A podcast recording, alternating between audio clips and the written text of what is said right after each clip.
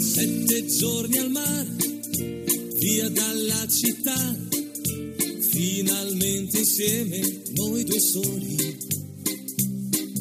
Sveglia accanto a te, poi dopo il caffè, passeggiate mano nella mano. Esta no es una semana cualquiera, con Luis Antequera y Mariate Aragonés.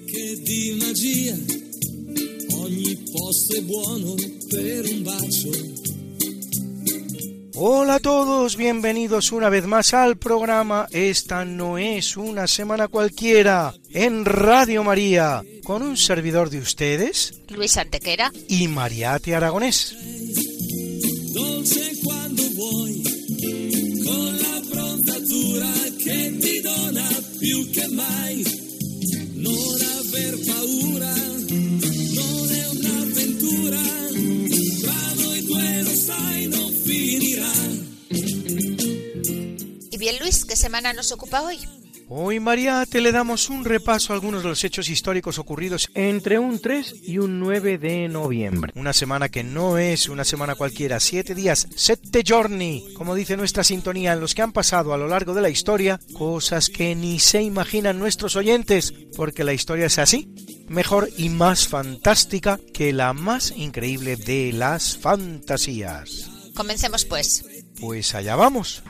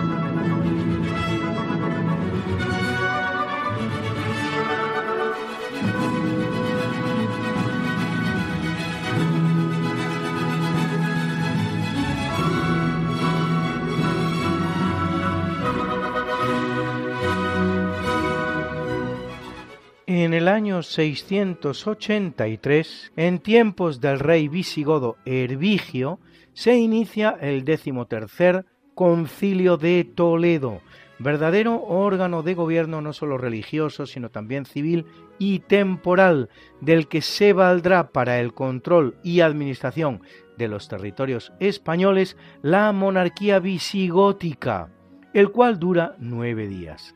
En aras a la reconciliación, Hervigio pide a los obispos el perdón y la rehabilitación de los nobles que se habían rebelado contra Bamba en el año 673, a lo que éstos acceden. Se toman además medidas muy innovadoras y progresistas, como la invalidez de las confesiones bajo tortura y un límite máximo de detención, esto es, lo que luego se dará en llamar el habeas corpus.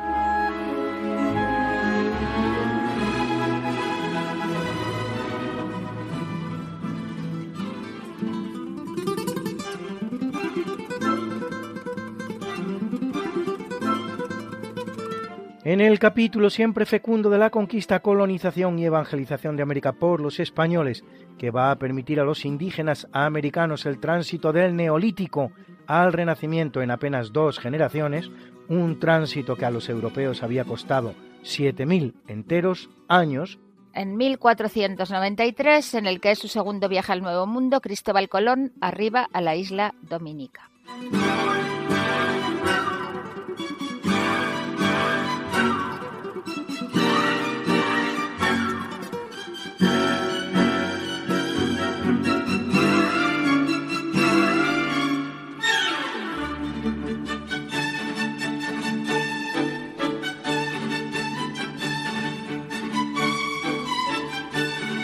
En 1513 en Cuba, Diego Velázquez funda San Salvador de Bayamo, con 240.000 habitantes al día de hoy. En 1529 se reúne una junta en Valladolid que decide la creación del Virreinato de Nueva España, el cual llegará a tener él solito una extensión de 8 millones de kilómetros cuadrados, incluyendo todo Centroamérica, México, dos terceras partes de los Estados Unidos, todas las islas caribeñas y todas las islas españolas en el Pacífico, incluidas las Filipinas y Guam así como Carolinas y Marianas, y desde el que se va a explorar incluso la costa oeste de Canadá. Tan lejos llegaron los españoles.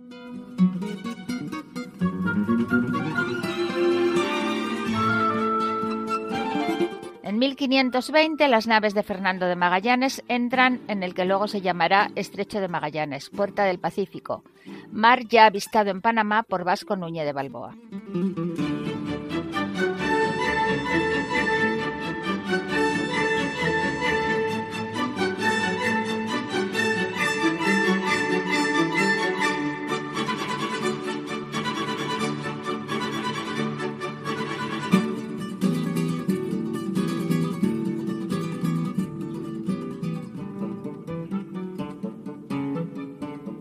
Dos años después habrá sido atravesado por primera vez en la historia, cosa que hacen unas naves españolas, una de las cuales, retornando a España por el Índico y el Atlántico, habrá completado la primera vuelta al mundo haciendo posible todos ellos y muchos más tres siglos de pax hispana sin precedentes en la historia americana, la cual, una vez que España abandone el escenario, conocerá más de dos centenares de conflictos, tanto civiles como entre vecinos.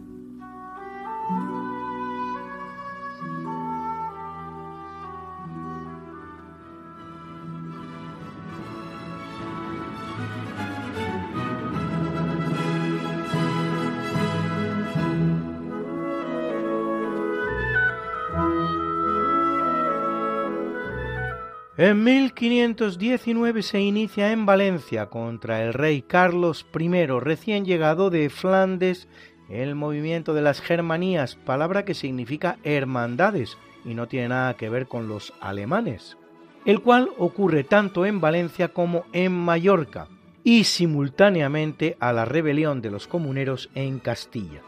Las Germanías acabarán constituyendo un movimiento con tintes políticos de rebelión contra el rey, sociales de rebelión contra la nobleza y racistas de ataques contra los moriscos. Tras dos años y medio, los agermanados o hermanados serán finalmente derrotados en mayo de 1522, quedando como virreina de Valencia Germana de Foix, la que fuera segunda esposa de Fernando el Católico y amante de Carlos I, casada ahora con Juan de Brandeburgo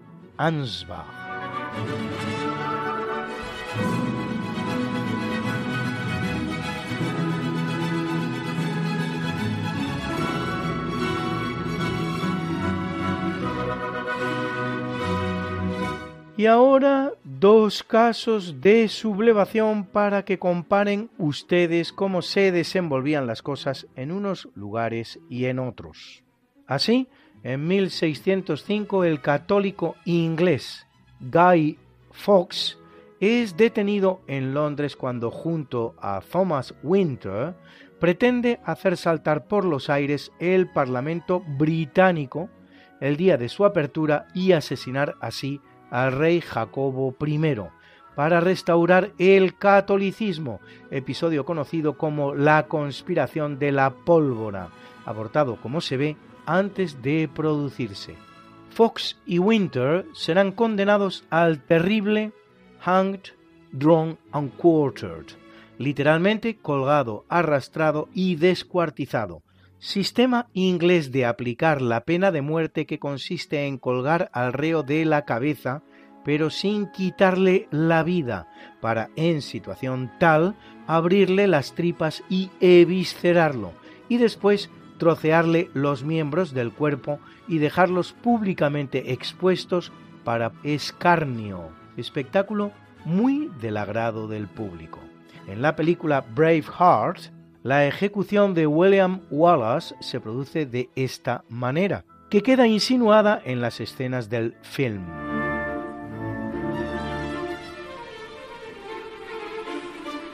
Nos situamos ahora en 1780, en Perú, virreinato perteneciente al Imperio Español, donde se produce la sublevación de José Gabriel Cándor Canqui, más conocido como Tupac Amaru, el cual captura en la localidad de Tinta al corregidor de la corona, Antonio Arriaga, y lo ahorca, siendo castigado cuando se aborta la sublevación a la horca él mismo también.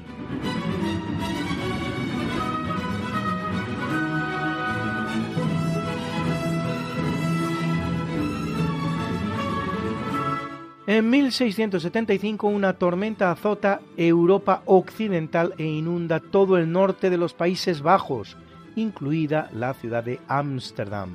Y en 1966, con un caudal superior a los 4.500 metros cúbicos por segundo, el río Arno arrasa las monumentales ciudades italianas de Florencia y Pisa.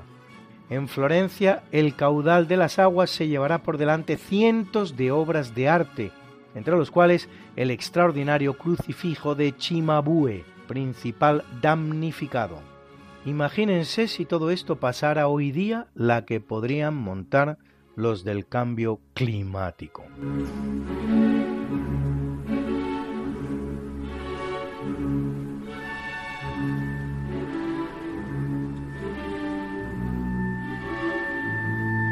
En 1789, apenas 13 años después de declarar su independencia, el Papa Pío VI nombra al primer obispo católico de los Estados Unidos de Norteamérica, que ni qué decir tiene, se reduce entonces a 13 colonias en el este del país, que apenas abarcan 500.000 kilómetros cuadrados. No el gigante continental de 10 millones de kilómetros cuadrados que soy, cosa que hace la persona del misionero jesuita John Carroll, convertido en obispo de Baltimore, sede primada del país. Posteriormente, en 1805, Carroll será nombrado obispo de Luisiana, que había sido española hasta solo dos años antes, y de Florida, que todavía lo era, y lo seguiría siendo hasta 1821. Un obispo, pues, que regía sobre dos jurisdicciones nacionales diferentes, la norteamericana y la española.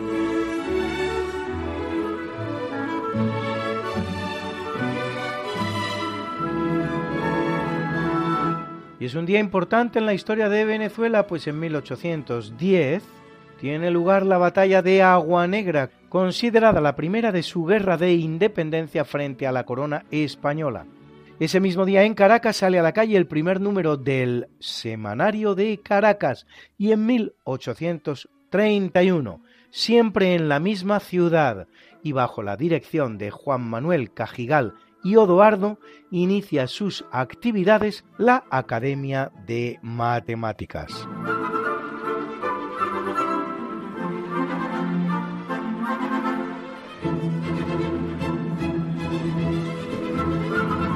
En 1887 en Escocia se funda el Celtic Football Club. Es uno de los dos grandes clubes de fútbol glasgowianos y uno de los más antiguos del mundo fundado por el hermano marista Andrew Kerins, conocido como el hermano Wilfrid, con el objetivo de recaudar fondos para su organización benéfica, la Poor Children's Dinner Table, mesa de la cena de los niños pobres. El Celtic de Glasgow, que es el club católico de Glasgow, frente al Glasgow Rangers, que sería el de los protestantes y con el que disputa un derby cargado de pasión, ha ganado hasta la fecha 52 ligas escocesas, 40 copas y lo que es su gran éxito internacional, la Copa de Europa de 1967.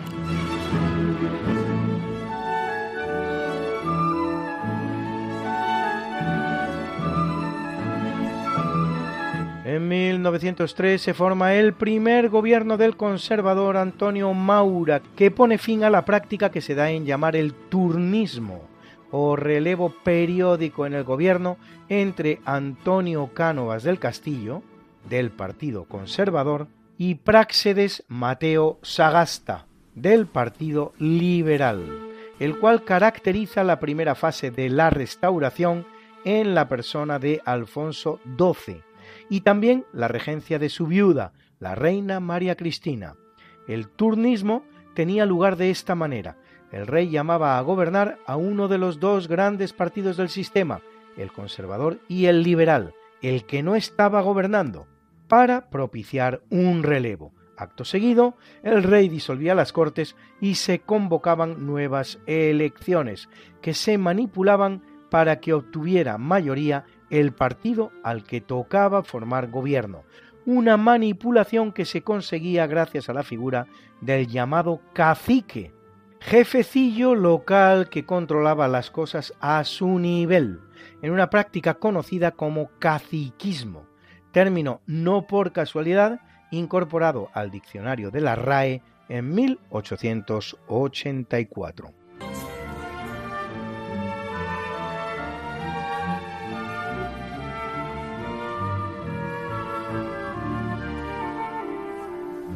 En 1911 dentro del proceso que lleva al reparto del continente africano por las potencias europeas, Francia entrega parte del Congo a Alemania a cambio de la neutralidad alemana para establecer un protectorado en Marruecos. La presencia alemana en África, iniciada en 1894, terminará abarcando los territorios de Burundi, Camerún, Namibia, Ruanda, Tanzania y Togo, sin ninguna unidad esparcidos por todo el continente. Pero el imperio alemán será sumamente efímero y con su derrota en la Primera Guerra Mundial en 1919, 25 años después de obtenidas las primeras, sus posesiones serán divididas entre Bélgica, Francia, Portugal, Sudáfrica y el Reino Unido.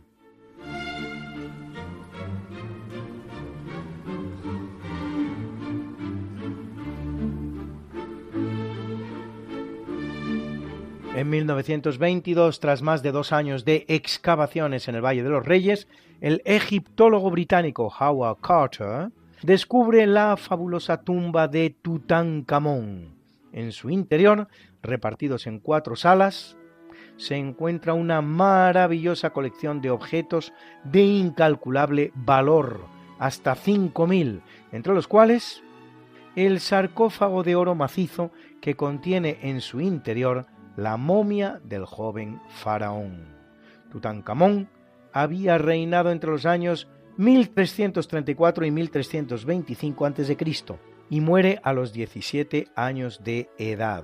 Hijo del faraón Akenatón, al nacer recibe el nombre de Tutankatón, imagen viva de Atón, que cambia a Tutankamón, imagen viva de Amón, cuando durante su reinado se produce el cambio del culto del dios Atón al del dios Amón, hecho que es el más relevante del mismo.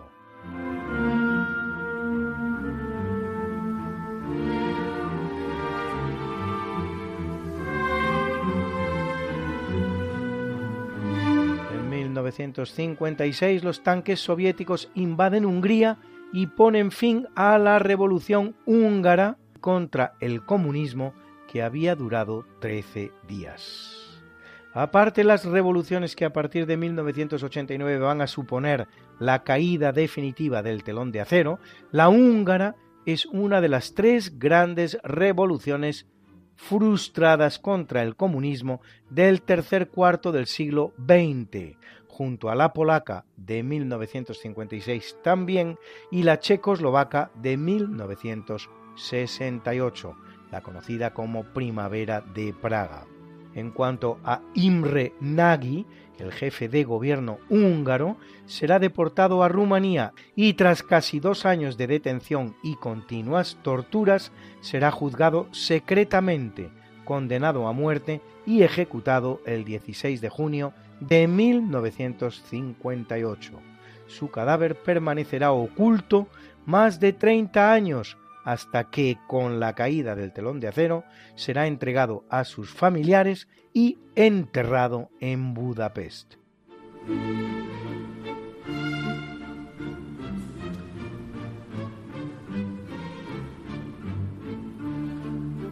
En el año 1996 se lanza en Londres el álbum con el que debutan las Spice Girls, las chicas especias, una de ellas, por cierto, española, Cherry Halliwell, hija de la española Ana María Hidalgo. Álbum que contiene el que será su gran éxito, Wanna Be, Quiero Ser.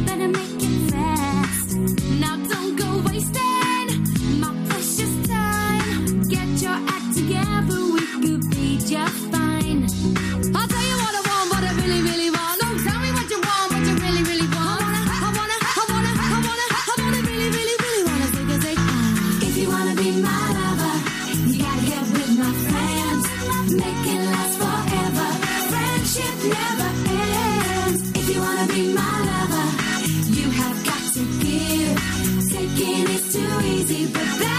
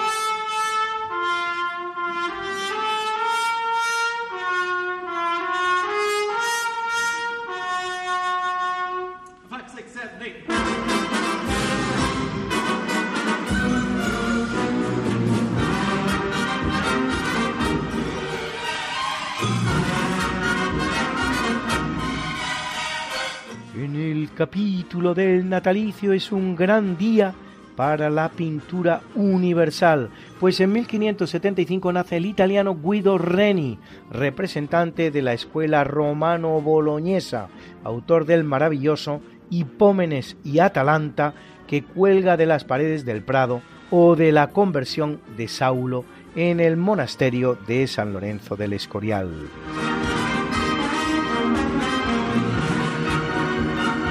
En 1592 lo hace el holandés Gerard van Honthorst, excelso representante del claroscuro al modo de Caravaggio, tanto así que recibe el sobrenombre de Gerardo delle Notti, Gerardo de las Noches, autor de obras como La negación de San Pedro o Jugadores de naipes, también en el Prado.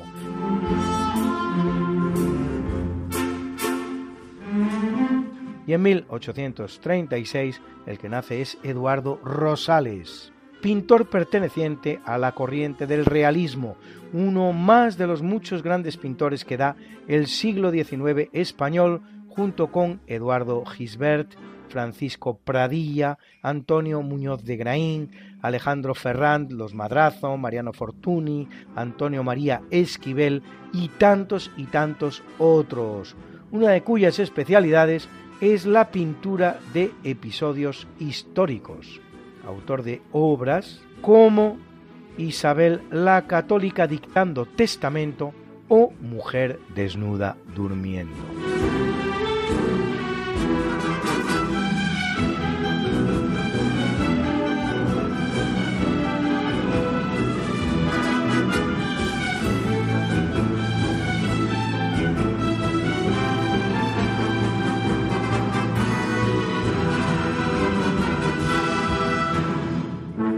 Nace en 1656 el inglés Edmund Halley, que impulsado por los principios matemática de su amigo Isaac Newton, calcula por primera vez la órbita de un cometa, el que pasará en 1682, anunciando que es el mismo que ha sido visto en 1531 y en 1607 y que volverá a ser observado en 1758. Es el cometa Halley, así llamado en su honor.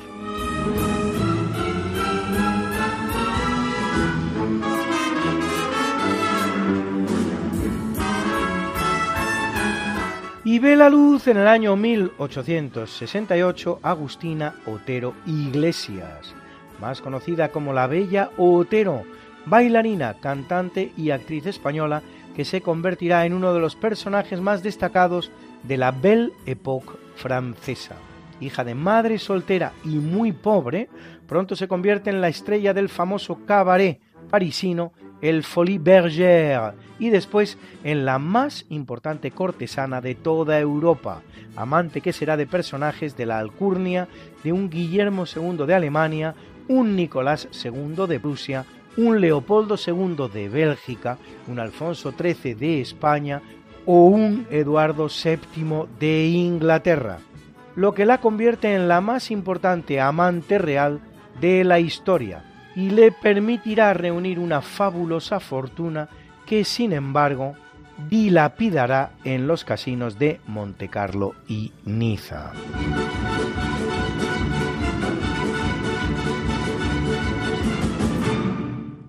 Nace en 1879 en Ucrania León Davidovich Bronstein, más conocido como Trotsky, protagonista de la revolución bolchevique en Rusia en el año 1917, que crea el Ejército Rojo, coinstaurador junto con Lenin del más feroz totalitarismo que hayan conocido los siglos, el del comunismo.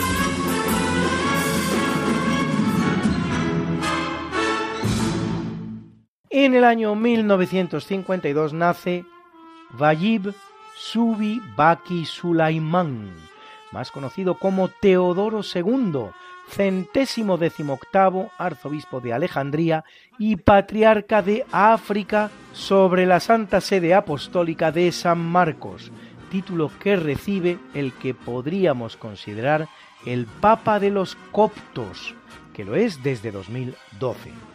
El Papa copto se elige de una manera muy curiosa, gracias a un niño con los ojos vendados que extrae una papeleta con su nombre de un saco en el que hay tres candidatos.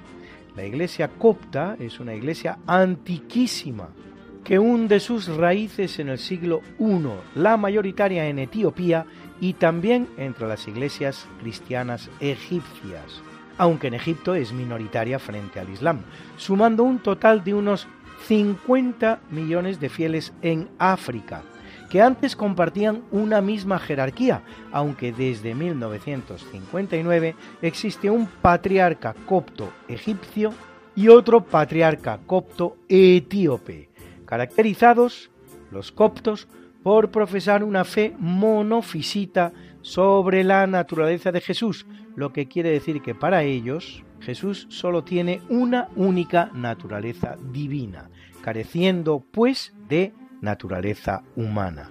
Existe una iglesia copto-católica en comunión con Roma, aunque apenas aglutina a unos 150.000 fieles.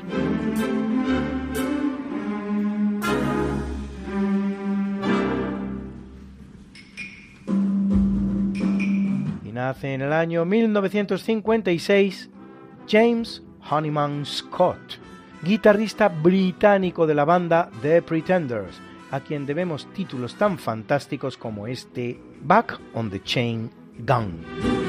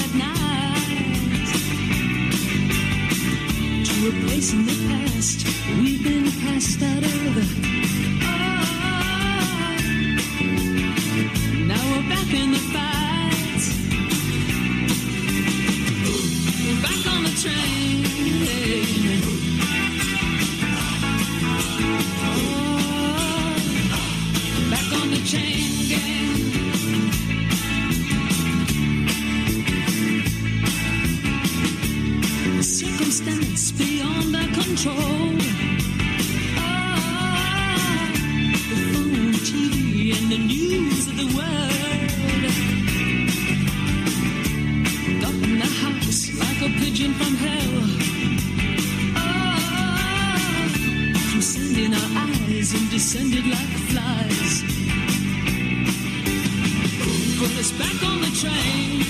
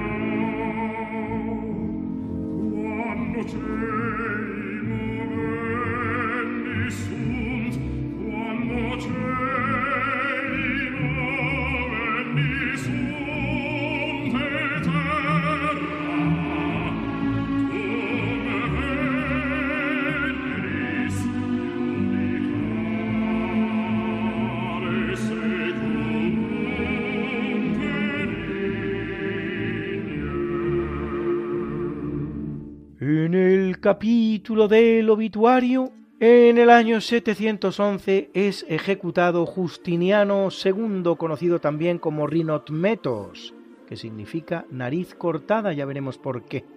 Emperador de Bizancio desde 685, cuando apenas tiene 16 años, una revuelta lleva al poder al general Leoncio, que le hará cortar la nariz, de ahí lo de Rinotmetos el cual a su vez es sucedido en 698 por otro general, Absimar, que va a reinar como Tiberio III, que a su vez le corta a Leoncio no solo la nariz, sino también la lengua, y lo encierra en el convento de Dalmatou.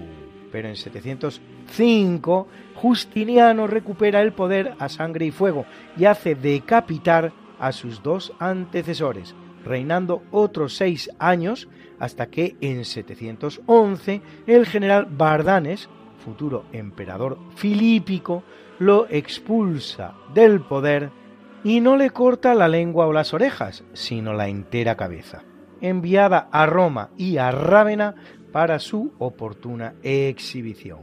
Con él manda matar también a su hijo Tiberio, poniendo fin así a la llamada dinastía heracliana, que había dirigido el imperio casi un siglo, desde el año 610, así llamada por su fundador Heraclio. dinastía que da a Bizancio hasta nueve emperadores.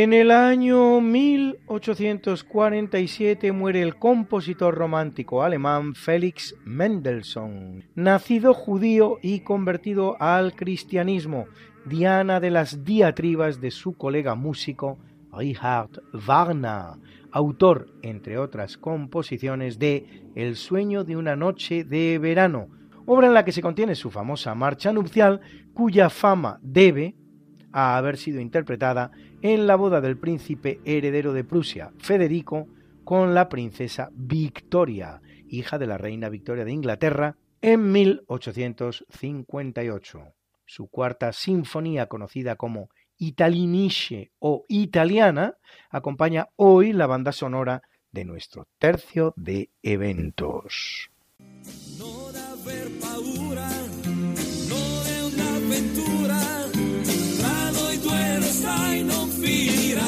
Esta no es... Una semana cualquiera. Con Mariate Aragonés.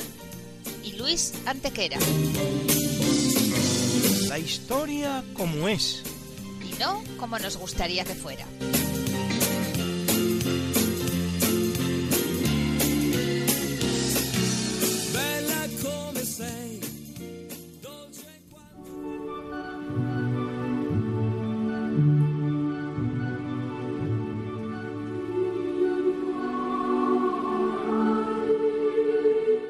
Muere en 1853 Juan Álvarez Mendizábal, autor de la que muchos consideran la peor catástrofe para el patrimonio artístico y cultural español, superior al de la francesada o al de la guerra civil, como fue la amortización de 1835, que lleva su nombre.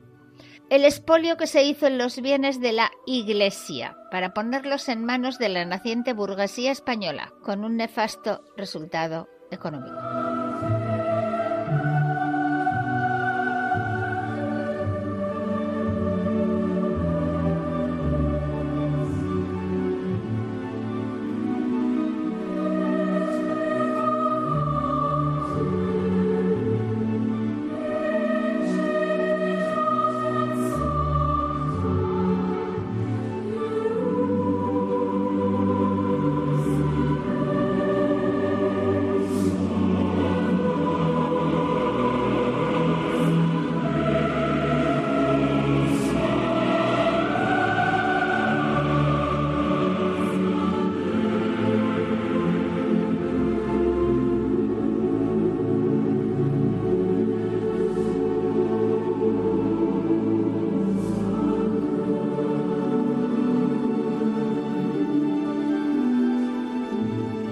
Y muere en 1924 otro gran compositor, este francés, Gabriel Fauré, autor de una magnífica pavana, de uno de los más bellos requiem de la historia de la música, que acompaña hoy nuestro obituario, y de esta preciosa pieza llamada Cantique de Racine.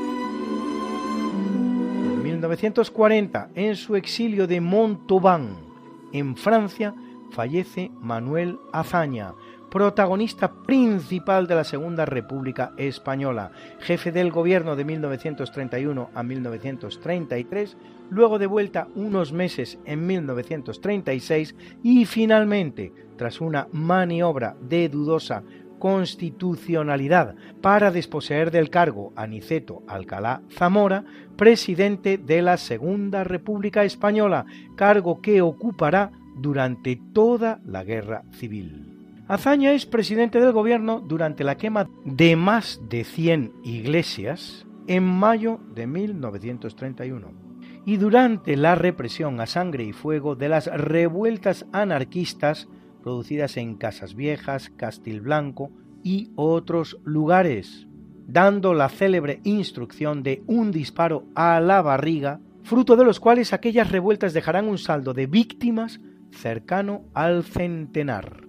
Y es presidente de la República durante los sucesos de Paracuellos, con 7.000 personas fusiladas sin juicio, el vaciamiento del Banco de España por el Gobierno de la Nación, 510 toneladas de oro enviadas a Moscú que nunca se recuperarán, y del expolio del yate Vita, enviado a México con el producto del vaciamiento de cajas fuertes, monasterios, museos, así como del expolio de las checas, en las que se torturaba y mataba a personas consideradas desafectas a la República.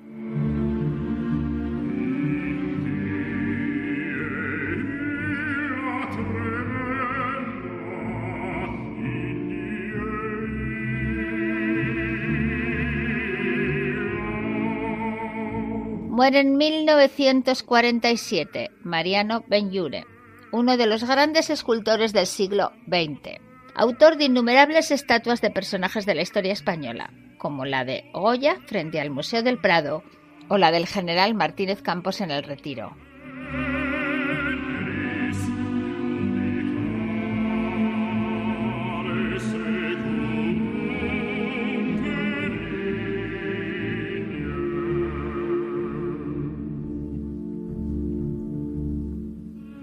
1995 en Tel Aviv, Isaac Rabin, primer ministro israelí por el Partido Laborista, muere víctima de un atentado con pistola perpetrado por el ultranacionalista israelí Yigal Amir, al término de un acto a favor de la paz con la Palestina con la que Rabin había iniciado un acercamiento. Yigal Amir, su asesino, será condenado a cadena perpetua que sigue cumpliendo al día de hoy.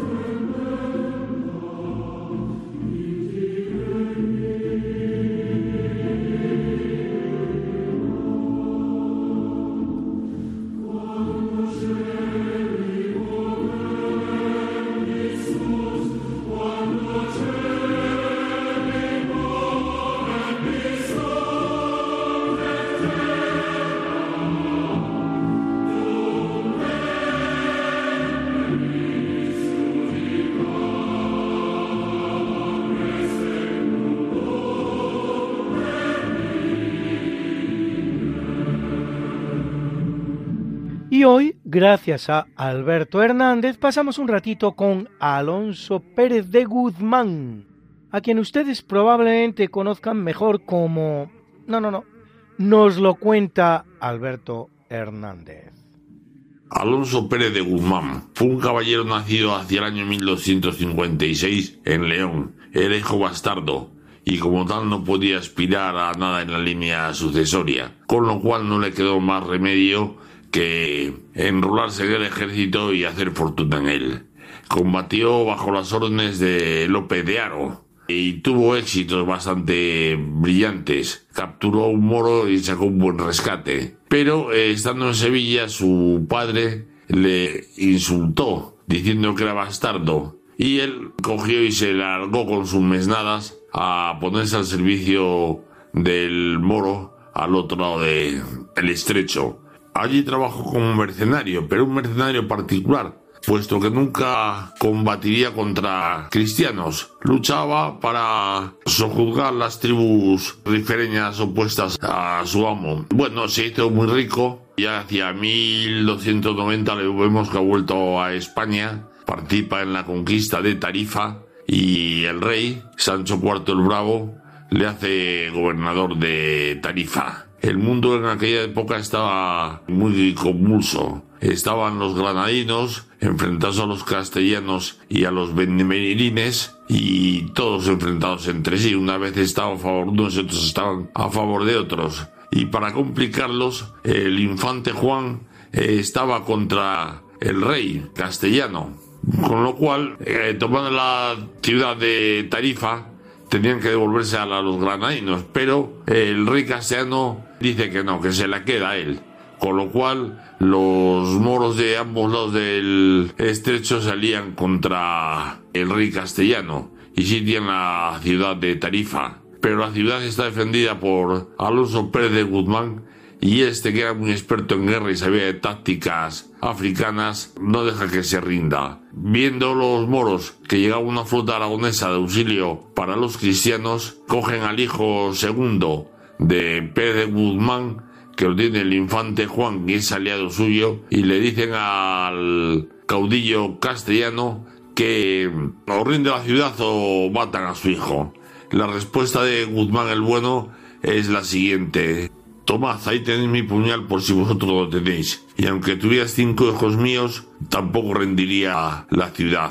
Parece ser que cogieron al hijo, le degollaron y la cabeza la lanzaron una catapulta a la ciudad. Pero esta no se rindió. Los moros subieron rápidamente ante la presencia aragonesa y bueno, el rey le nombró con el título, el sobrenombre del bueno. También es el fundador de la casa de Medina Sidonia era inmensamente rico, fue el primer hacendado sevillano. Y bueno, en León hay una estatua suya que mira la estación, señalándola. Y la leyenda en León dicen que si no te gusta León, ahí tienes la estación. Eso es todo y buenos días. Lástima que el festival de hoy. Pronto volveremos con más diversiones. Y sí, amigos, se nos acaba el programa, se nos diluye entre las manos, como ocurre cada semana. Pero ya saben, lo contrario de la leyenda negra, por lo menos cuando a la española se refiere, no es la leyenda rosa, es la historia. Ludovico Antiguo. Y no vamos a terminar, como no lo hacemos nunca, sin presentar la mucha buena y variada música que nos ha acompañado hoy, como siempre, en el tercio de eventos, la cuarta sinfonía italiniche o italiana de Félix Mendelssohn Bartoldi, interpretada por la Orquesta Sinfónica de Radio Frankfurt que dirigía Pavo Jarvi. En el natalicio hemos tenido la obertura de ese musical maravilloso que es Chicago, de John Kander. Arreglos de Ted Ricketts, interpretada por la Michigan Pops Orchestra, que dirigía Gotem Weinberg. Y en el obituario, el Requiem opus 48, el Libérame y el Pie Jesu, del compositor francés Gabriel Fauré, interpretado por la Atlanta Symphony Orchestra and Chorus, dirigidos por Robert Shaw, la soprano Judith Bliegen, el barítono James Morris. Y una serie de divertidas y maravillosas piececitas que han servido para nuestras pausas musicales. Wannabe de Matt Rowe y Richard Stannard eran las Spice Girls. Y hemos escuchado también el Cantique de Racine, una vez más de Gabriel Fauré, interpretado por el Choir of King's College, Cambridge, y la Orchestra of the Age of Enlightenment, dirigidos por Stefan Cleobury. Y también, y por último, la canción Back on the Chain Gang de Chrissy Hind, componente de Pretenders, interpretada por Pretenders.